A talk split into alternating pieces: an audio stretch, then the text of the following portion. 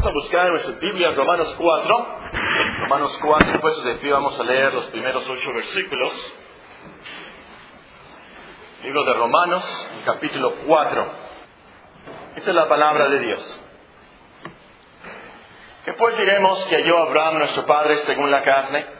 Porque si Abraham fue justificado por las obras, tiene de qué gloriarse, pero no para con Dios. Porque ¿qué dice la Escritura? Que yo Abraham a Dios y le fue contado por justicia. Pero al que obra no se le cuenta el salario como gracia, sino como deuda. Mas al que no obra, sino cree en aquel que justifica al impío, su fe le es contada por justicia. Como también David habla de la bienaventuranza del hombre a quien Dios atribuye justicia sin obras, diciendo, Bienaventurados aquellos cuyas iniquidades son perdonadas y cuyos pecados son cubiertos. Bienaventurado el varón a quien el Señor no inculpa de pecado. Cuando estaba en el seminario, escuché a muchos predicadores.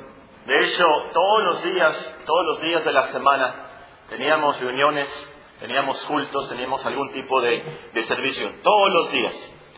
Como a veces nos visitaban predicadores de otros lugares, eh, los maestros o los pastores ahí presentaban a esas personas que nos visitaban como predicadores especiales, nos decían de dónde eran, nos decían la iglesia de dónde venía, cuántos años había estado en el ministerio, si había comenzado alguna escuela con su ministerio, si había escrito algún libro y cosas así.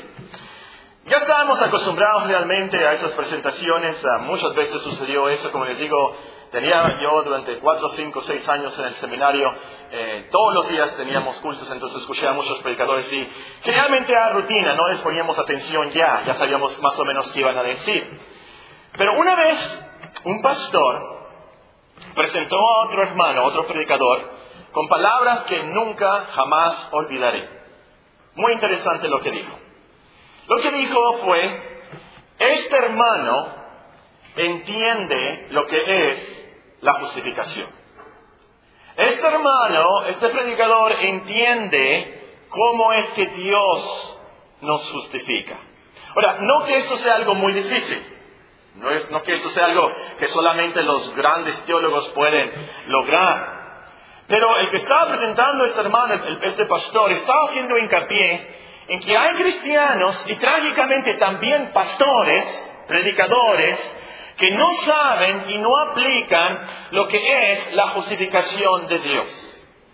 Entender la justificación de Dios nos lleva a entender por qué el Evangelio son buenas noticias. Entender la justificación de Dios nos lleva a estar libres tener la libertad de esas dudas, de esos remordimientos, de esos sentimientos de culpabilidad, de tal manera que avanzamos en la cristiandad, de tal manera que tenemos esa, esa libertad, esa emoción, esa motivación para luchar contra el pecado y crecer y cultivar las virtudes del Espíritu Santo. El cristiano que hoy en día, si usted hoy en día entiende la justificación, no va a vivir preguntándose a veces todas las noches, ¿seré salvo? ¿Y si me muero, qué me va a pasar? No estoy seguro. ¿Y si no tengo suficiente fe? ¿Y por qué tengo tantas dudas? Aún dudo de Dios. Y, a lo mejor no tengo suficiente arrepentimiento. Yo, yo no lloré como esa hermana. Yo no vi una luz como esa hermana. Yo no sentí nada. Y si yo no soy salvo, ¿qué me va a pasar? El cristiano que entiende la justificación no tiene esas dudas, no tiene esos problemas, todo lo contrario. El que entiende la justificación, como dice el apóstol Pedro, le será otorgada amplia y generosa entrada en el reino eterno de nuestro Señor y Salvador Jesucristo. Y es por eso que el apóstol Pablo toma cinco capítulos de Romanos para explicarnos bien lo que es la justificación. En nuestros estudios llegamos al cuarto capítulo, donde el apóstol nos da una ilustración de lo que es la justificación y las verdades de la justificación, contándonos algunos incidentes de la vida de Abraham. Esta, esta, mañana ya llegamos hasta el versículo 3, esta mañana estudiamos esos primeros tres versículos y ahora nos toca el versículo 4. Romanos capítulo 4 y el versículo 4, el apóstol nos escribe, pero al que obra, no se le cuenta el salario como gracia, sino como deuda. Y aquí el apóstol nos da un ejemplo de la vida diaria. Podríamos traducir el versículo, pero si alguien trabaja, no se le cuenta el pago como un favor, sino como algo que se le debe. Y esto es muy lógico, natural por supuesto. Si tú trabajas todos los días y eh, es a la cita del trabajo y ahí estás a la cita del trabajo y hasta las 4 de la tarde y ahí estás hasta las 4 de la tarde, tú sudas en tu trabajo y tú haces todos los proyectos que te piden, esperan que te paguen por supuesto. Y al final del mes, cuando te dan tu pago, si, si el jefe te dice, ¿sabes qué? Te voy a pagar por pura gracia. ¿Cómo que por pura gracia? No me está haciendo el favor de pagarme, por supuesto que no. Me debe de pagar. Y eso es lo que eh, está diciendo aquí el apóstol Pablo. Y el punto espiritual es, si estás esforzándote, obrando y trabajando para ganarte el cielo, para ganarte la justicia de Dios, entonces Dios a lo último te tiene que pagar esa justicia. Te tiene que dar el cielo como una deuda. Entonces aquí el apóstol Pablo nos está diciendo, la salvación a lo último, si es así, no es por gracia. Tú no ibas a cantar y al cielo voy por tu favor. Ibas a cantar, al cielo voy por mis obras, por mi trabajo. Dios me debe la justicia a lo último. Ahora, si estás haciendo esto, tienes un gran problema. Un gran problema, porque es imposible Imposible que hagas suficientes buenas obras, que trabajes y te esfuerces para ganarte el cielo, porque aunque vivas mil años dos veces, como dice alguien por ahí, aunque vivas mil años dos veces, por más que lo intentes, no lograrás tener suficientes buenas obras como para ganarte el cielo. No lograrás tener una justicia personal como para ser aceptado por Dios. Y esto porque tienen dos problemas.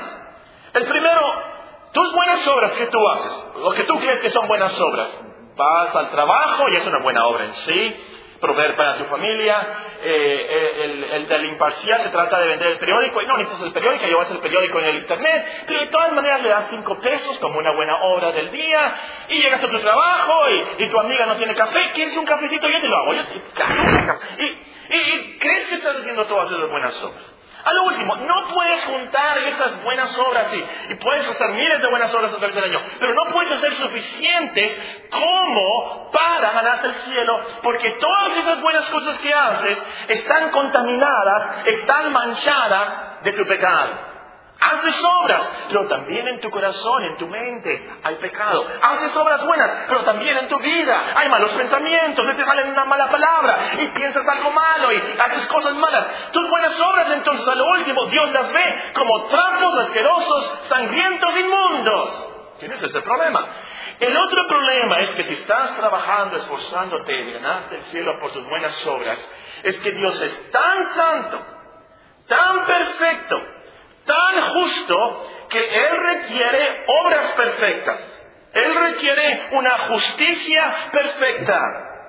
Y aquí tú fallas ya, porque tú naciste en pecado.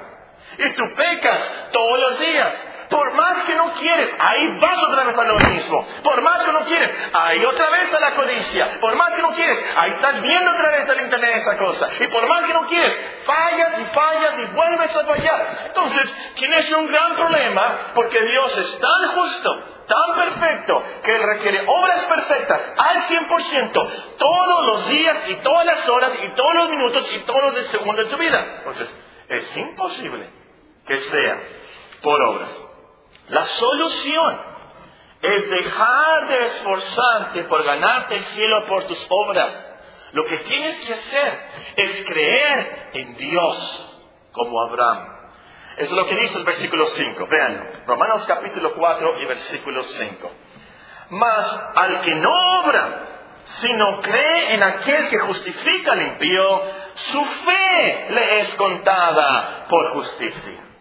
Mas al que no obra, sino cree en aquel que justifica al impío, su fe le es contada por justicia.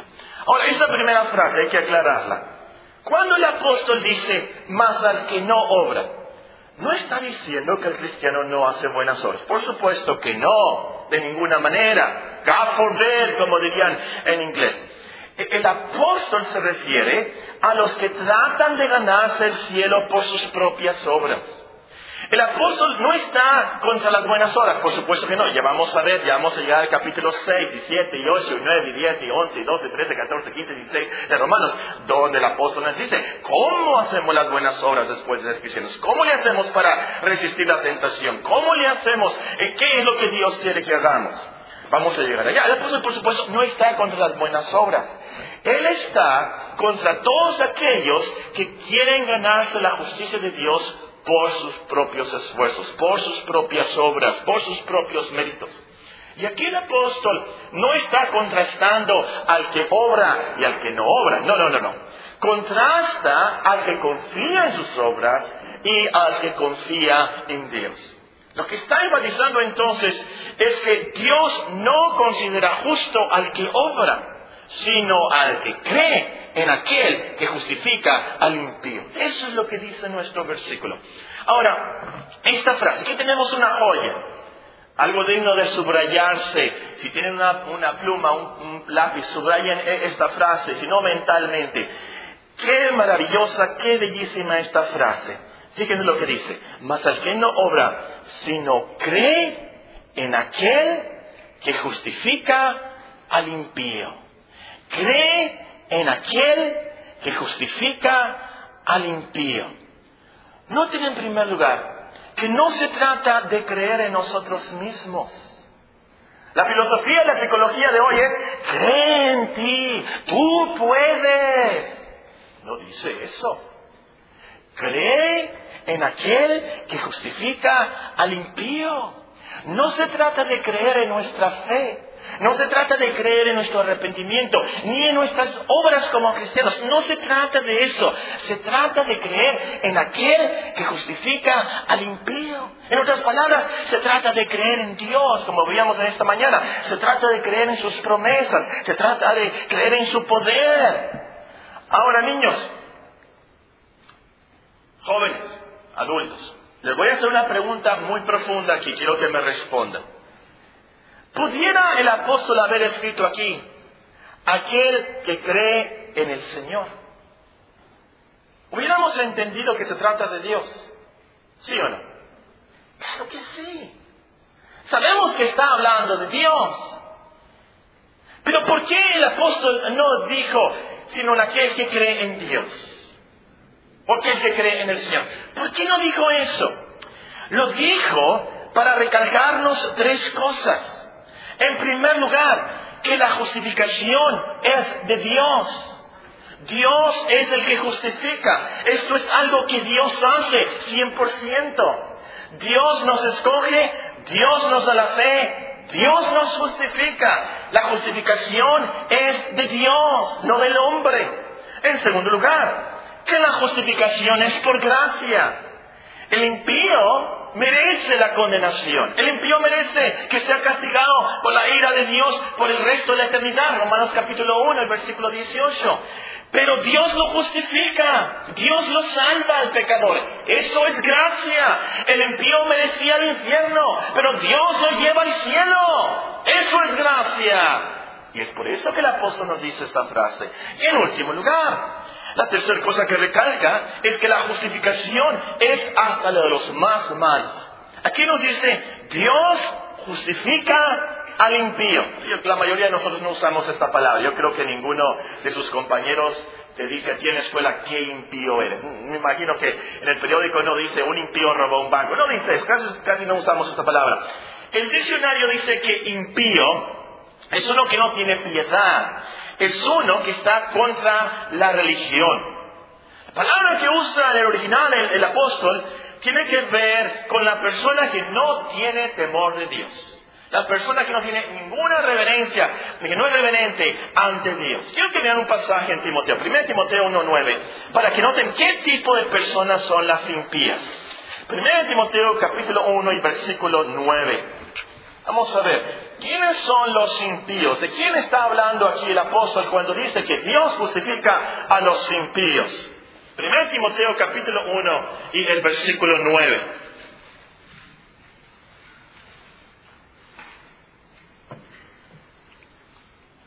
Vamos a comenzar a leer con el versículo 8. Pero sabemos que la ley es buena si uno la usa legítimamente. Conociendo esto, que la ley no fue dada para el justo, sino para los transgresores y desobedientes, para los impíos y pecadores. ¿Para quiénes son esas personas?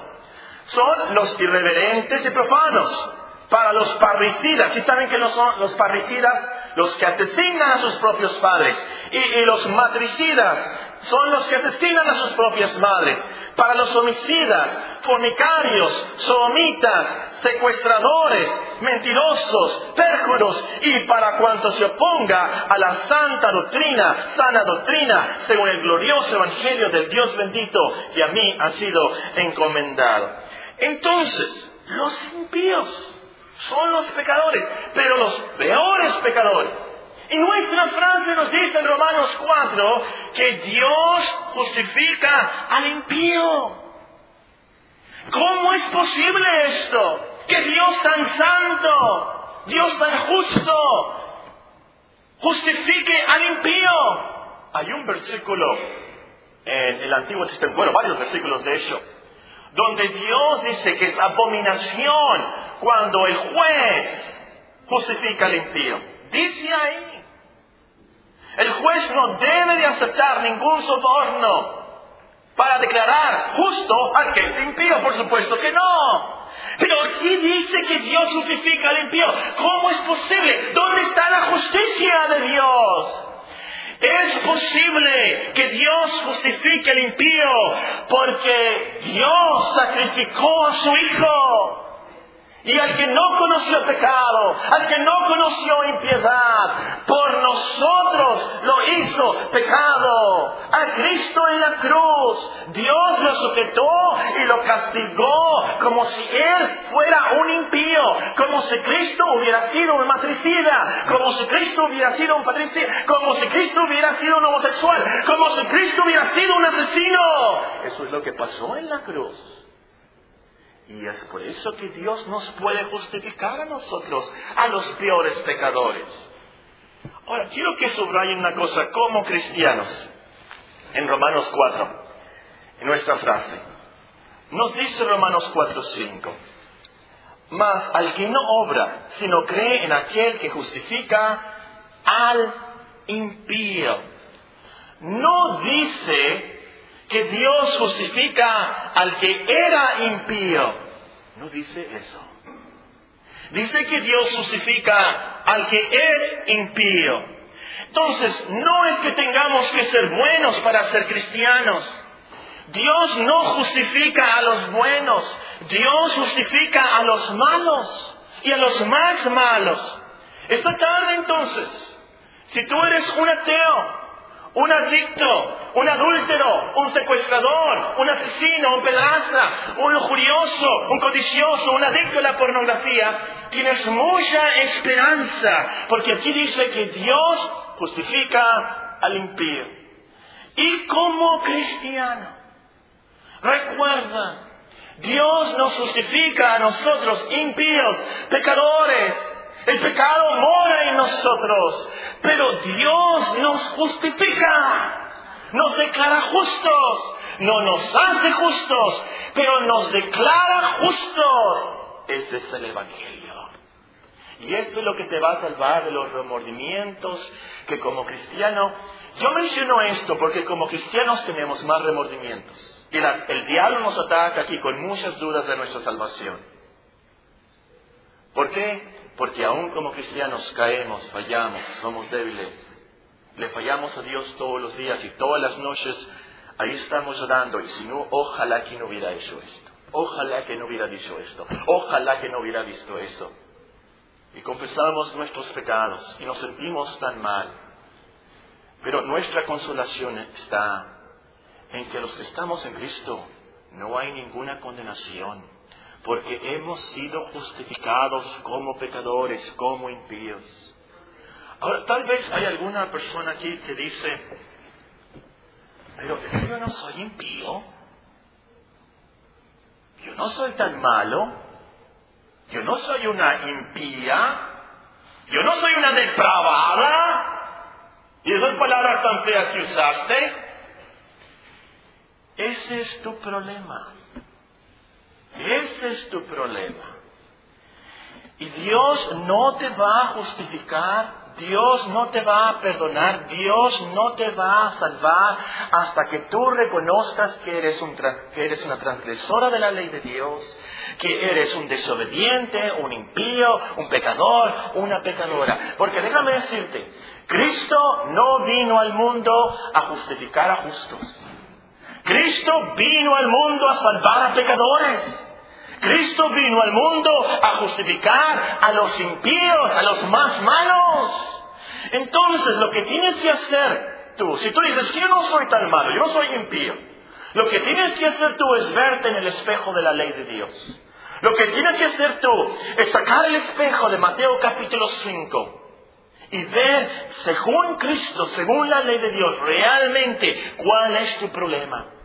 Y tienes que reconocer que las cosas malas que haces, los pensamientos malos y las malas palabras que a lo mejor no se te salen de la boca, pero ahí las tienes en tu cerebro y quisieras decirlas. La flojera en tu vida, las dudas, el materialismo. No te gusta venir a la iglesia, no te gusta leer la Biblia, no tienes devoción y amor para con Dios, no te gusta orar. Realmente todo eso viene de un corazón impío. Déjame decirte esta tarde, esta noche, urge, urge que reconozcas que eres un impío. Urge niños que reconozcan que son muy malos y muy pecadores. Urge, urge que reconozcan su impiedad y busquen la justificación de Dios. Porque si no, a lo último, la ley de Dios sus propias conciencias, los demonios, las llamas del infierno, te gritarán por toda la eternidad, impío, impío, impío, impío. Y por toda la eternidad, tu conciencia, la ley de Dios y los demonios y las llamas del infierno te van a decir la única razón por la cual estás ahí es que eres un impío, transgresor de la ley de Dios y mereces su ira por toda la eternidad. Y más, más, más tú que has escuchado el Evangelio de Dios. Ay de nosotros si no hemos reconocido qué tan malos somos. Pero qué bendición, qué bendición cuando hemos reconocido qué tan malos somos es una gran bendición de Dios cuando el Espíritu trabaja en nuestras vidas y causa esos remordimientos, esos sentimientos de culpabilidad para que nos arrepintamos. Porque ese es el día de la justificación de Dios. Aquí dice que Dios justifica al impío. ¿Cómo? ¿Cómo puede ser declarado justo por Dios? La última parte del versículo nos dice, su fe le es contada por justicia. Más al que no obra, sino cree en aquel que justifica al impío, su fe les contada por justicia. Entonces, lo que tienes que hacer, y ojalá que hayan estado con nosotros en esta mañana, porque voy a decir unas cosas que las explicamos en esta mañana. Si usted no estuvo esta mañana con nosotros, le, pido, le ruego, le amonesto que, eh, que escuche el sermón de esta mañana por el internet o pide las notas. No, nosotros, por nuestra fe, Dios pone a nuestra cuenta su justicia. Entonces lo que tenemos que hacer es dejar de creer en nuestras obras y nuestros esfuerzos. Y debemos de creer, tener fe en un Dios misericordioso que está por recibirnos, que perdona al más impío. Y así nuestra fe es contada por justicia. Ahora, la fe en sí es muy preciosa muy valiosa, por supuesto. Es la fe la que te da la victoria, porque es una fe en Cristo. No nos olvidemos de eso, no nos olvidemos del contexto. Hay, teólogos, aquí a los superteólogos les digo esto, hay teólogos que se molestan con el apóstol Pablo porque aquí dice que la fe es contada por justicia. Y, y se pelean y argumentan y hay libros que se tratan de esto. Realmente no hay ningún problema.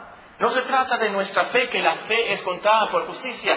El apóstol ya nos dijo de qué fe está hablando. Nos dice él en el versículo 22, Romanos 3, 22. La justicia de Dios por medio de la fe en Jesucristo, para todos los que creen en Él, porque no hay diferencia, por cuando todos pecaron y están instituidos de la gloria de Dios siendo justificados gratuitamente por su gracia, mediante la redención que es en Cristo Jesús, a quien Dios puso como propiciación por medio de la fe en su sangre, para manifestar su justicia, a causa de haber pasado por alto en su paciencia los pecados pasados, con la mira de manifestar en ese tiempo su justicia, a fin de que Él sea el justo y el que justifica al que es de la fe de Jesús. Es de esa fe la cual el apóstol está hablando. Y recuerda, que al decir que la fe es contada por justicia, el apóstol quiere decir que es la justicia del Señor que será puesta a tu cuenta. No es tu justicia, pero es la justicia, las buenas obras de Cristo las que son puestas a tu cuenta. Entonces, una vez más, no es que Dios te hace perfecto al ser salvo, al ser justificado, no. No es que Dios te hace justo pero te considera justo, te cuenta como si fueras justo. Eso es justificación. Porque de hecho, seguimos siendo pecadores. Pero la justicia de Dios es acreditada a nuestra cuenta en los libros celestiales. Nosotros como cristianos tenemos a nuestra cuenta la justicia de Cristo. Al final verán los libros y Dios nos declarará inocentes, justos, por lo que Cristo hizo. De eso se trata. ¿Y esto cómo es posible? Porque tu cuenta de deudas, por así decirlo, ya está saldada, pagada totalmente por Cristo. Como víamos en esta mañana haciendo eh, referencia a la historia de Filemón, Cristo le dice al Padre, con mucho respeto lo digo, si algo te debe ese cristiano, ponlo a mi cuenta. Todas nuestras deudas están pagadas por Cristo. Pero también, y aquí está el lado positivo, tu cuenta de activos, como dirían los contadores, tu cuenta de activos está en lo positivo. Porque tienes a tu cuenta la justicia perfecta de Cristo. Tu cuenta no está en ceros. Si estuviera en ceros, no entrarías al cielo. Tu cuenta es positiva, porque tienes a tu cuenta la justicia, las buenas obras de Cristo. Y hay una anotación a un lado ahí, que dice, este es heredero de Dios, o heredero con Cristo. Es por eso que Dios nos acepta y nos recibe y nos dice, justos, inocentes.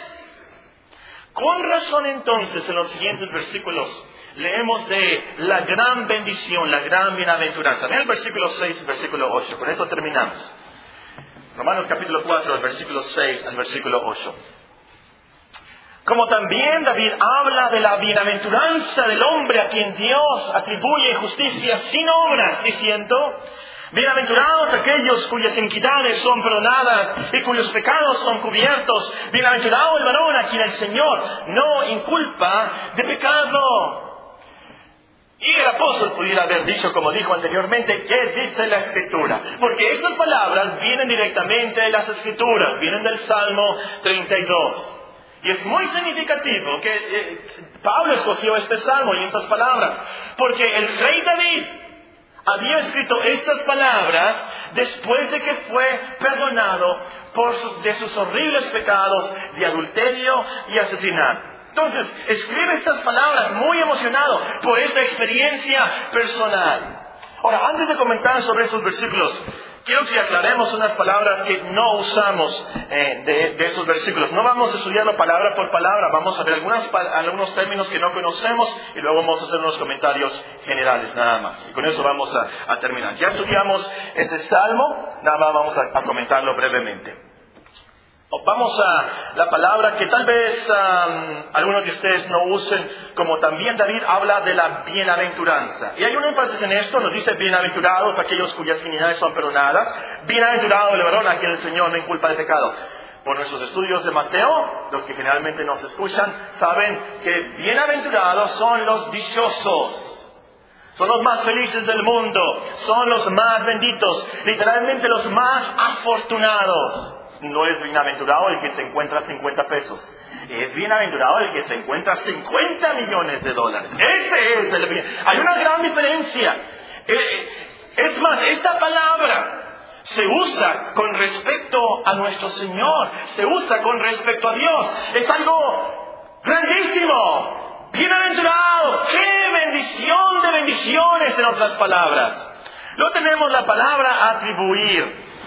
Nos dice ahí el texto, el versículo 6, como también David habla de la bienaventuranza del hombre a quien Dios atribuye justicia sin obras. A lo mejor no conocemos esa palabra. El diccionario dice que significa aplicar hechos o cualidades a alguien. Aplicar hechos o cualidades a alguien. Vamos a suponer que tienes un gansito bien helado en el congelador y llegas después de correr, después del gimnasio, te tomas un Gatorade y dices, me voy a comer este gansito helado. Y vas y abres el congelador y no está.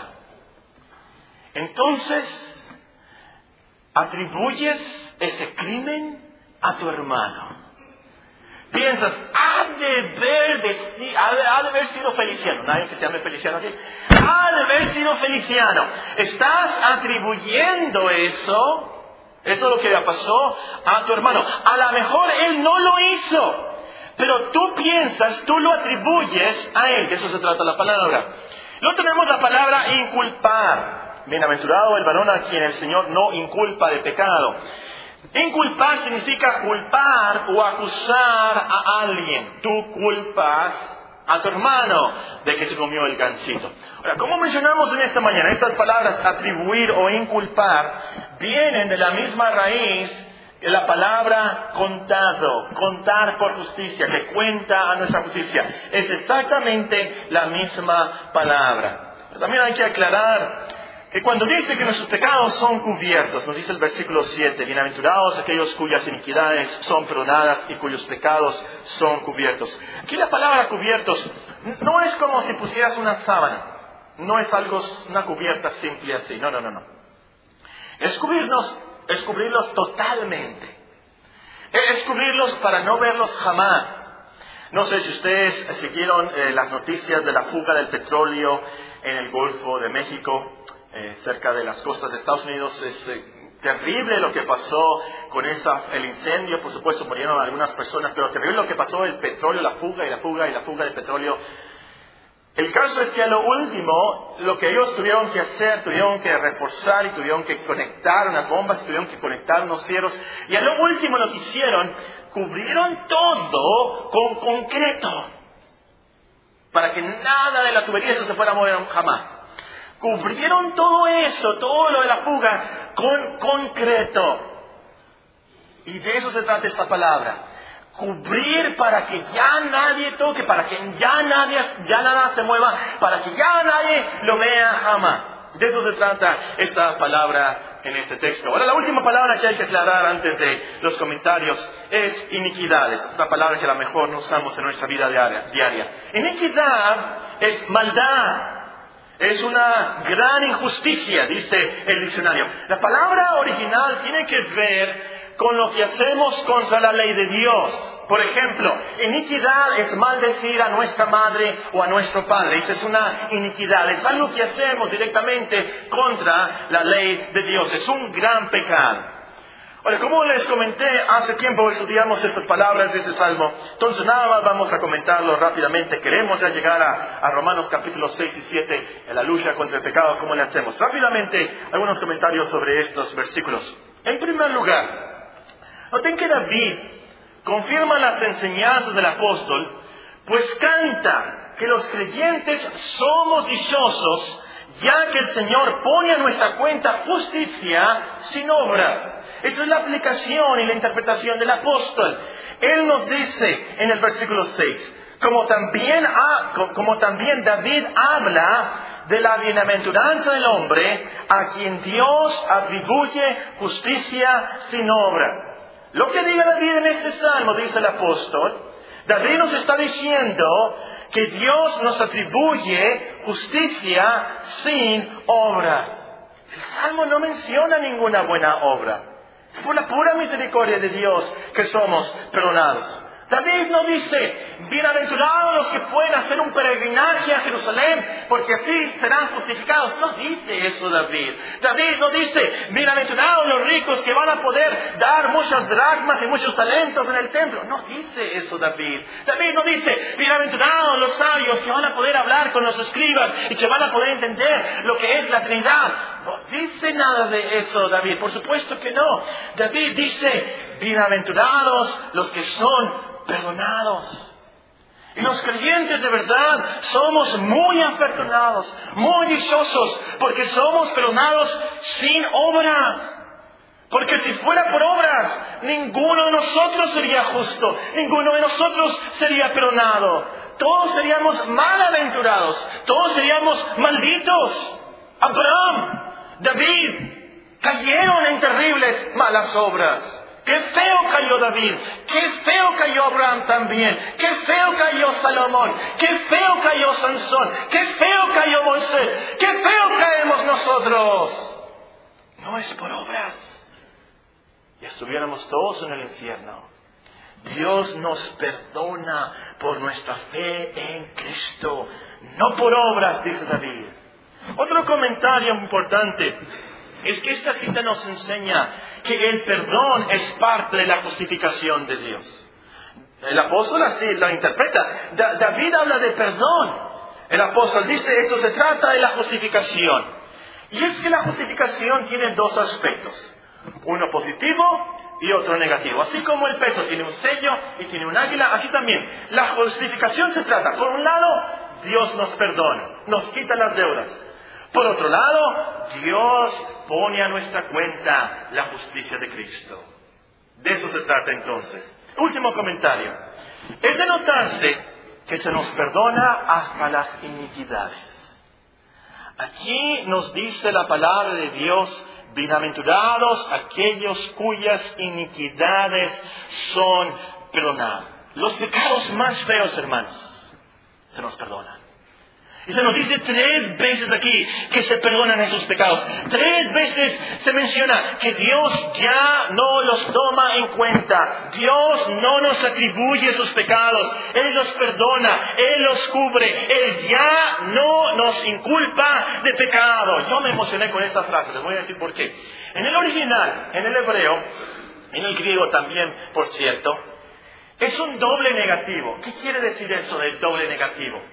Literalmente podemos traducir esta frase, Dios no, no nos contará nuestros pecados. Dios no, no, no nos culpará de nuestros pecados. En otras palabras, Él nunca, nunca tomará en cuenta nuestros pecados. Como cristianos, qué bienaventuranza.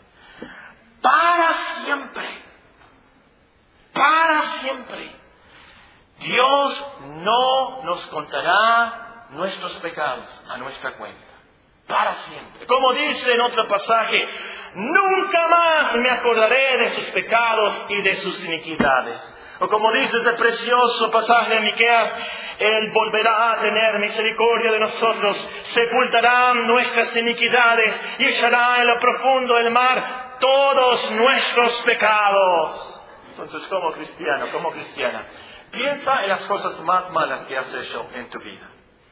Por unos momentos, piensa, e-, esas cosas horribles, esos remordimientos y esas cosas que, ¿cómo quisieras borrarlas y no recordarlas nunca jamás? Esas iniquidades, esas impiedades, esas cosas tan feas y horribles que nadie sabe más que tú y Dios.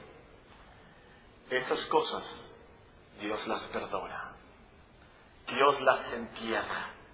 Dios las desaparece. Dios las cubre por toda la eternidad por los méritos de la sangre de Cristo. Eso es que Dios nos justifica. Dios puede hacer eso porque Cristo vivió y murió por nosotros. Por eso el pesebre y por eso el Calvario. Desde el pesebre hasta el Calvario, Cristo vivió bajo la ley una vida perfecta para que la justicia de la ley se cumpliese, se cumpliese en nosotros. Y en el Calvario, nosotros le tuvimos por azotado, por herido de Dios y abatido. Mas el herido fue por nuestras rebeliones, molido por nuestros pecados. El castigo de nuestra paz fue sobre él y por su llaga fuimos nosotros curados. Todos nosotros nos cargamos como ovejas, cada cual se apartó por su camino, mas Jehová cargó en él el pecado de todos nosotros. Al que no conoció pecado, por nosotros lo hizo pecado, para que nosotros fuésemos hechos justicia de Dios en él. Oigan, terminemos con algunas aplicaciones para tu vida diaria. Número uno, y lo que hemos visto en este pasaje es verdad y lo es. Número uno, regocíjate que Dios te justifica sin obras. Regocíjate, que alégrate que Dios te justifica sin obras. Dios te justifica por lo que Cristo hizo, no por lo que tú haces o harás. Dios te justifica por lo que Cristo hizo. Entonces vive la cristiandad con mucha alegría, y muere con mucha paz, sabiendo que Dios no te condena, nadie te condenará, nadie te va a culpar de nada, de todas las cosas malas que hiciste y que haces, pues eres justificado por la fe en Cristo, no por tus buenas obras, ni aun por tus buenas obras de cristiano. ¿Cómo nos duele cuando fallamos en la lectura y cuando no oramos y cuando fallamos a Dios? Hermanos, a lo último, no somos salvos por esas cosas. Somos salvos y justificados porque Cristo vivió una vida perfecta. Entonces tú canta desde lo profundo de tu corazón, no necesito obra ser ni rito observar, me basta que Jesús murió, murió en mi lugar. Eso es justificación. Número dos, olvida tus pecados como Dios los olvida. Ya están perdonados, ya están cubiertos para siempre. No te vuelvas a enlodar, no dejes que el diablo te atormente con sentimientos de culpabilidad. La justificación de Dios es por gracia y para siempre. Dios nos perdona para siempre. A la hora de la tormenta, a la hora de los remordimientos en tu conciencia, tú grítale a tu conciencia, Dios justifica al impío. Grítale, Dios justifica al impío. Yo soy impío, pero Dios me justifica por mi fe en Cristo, sin obras. Número tres, cree en Cristo tal como eres de pecador. Hay un himno que dice, tal como soy de pecador, tal como eres de impío, por más malo que seas, tú tienes mucha esperanza en Cristo. Y es por eso que el Evangelio son buenas noticias. Dios justifica a los impíos, tal como eres esta tarde. Cree en Cristo. Acércate a Él. Lee la Biblia. Pregunta. A lo último, tu salvación está en que tú ores a Dios, confieses sus pecados, arrepienta de tus pecados y tú creas que Cristo vino al mundo a salvar a pecadores. Hazlo hoy. En penúltimo lugar, habla de Cristo a los peores pecadores. No hay nada imposible para Dios. No hay nadie imposible para Dios tampoco. Tu amigo, el más malo de la escuela, el más travieso, el más malo del trabajo, el más borracho, el más mentiroso, el más... Ahí tú llenas la línea. A ese amigo, háblale de Cristo. Invítalo a que venga a escucharte a Cristo. En último lugar, glorifica a Dios por su gran justificación. Si Dios nos justifica sin nada de nuestras obras, entonces Él merece toda la gloria. Dios es el que justifica al impío. Dios es el que justifica. Él merece toda la gloria. Ahora vamos a despedirnos cantando el himno 111. Y vamos a cantarlo en este escrito. Él merece toda la gloria.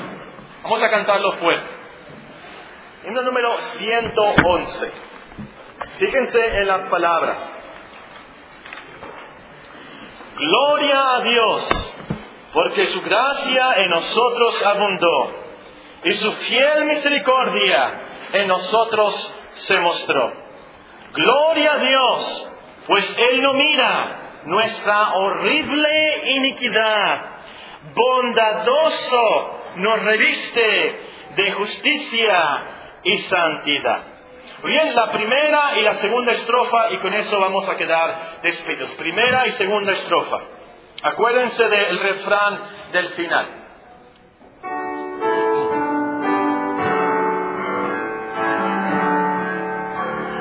bendiga,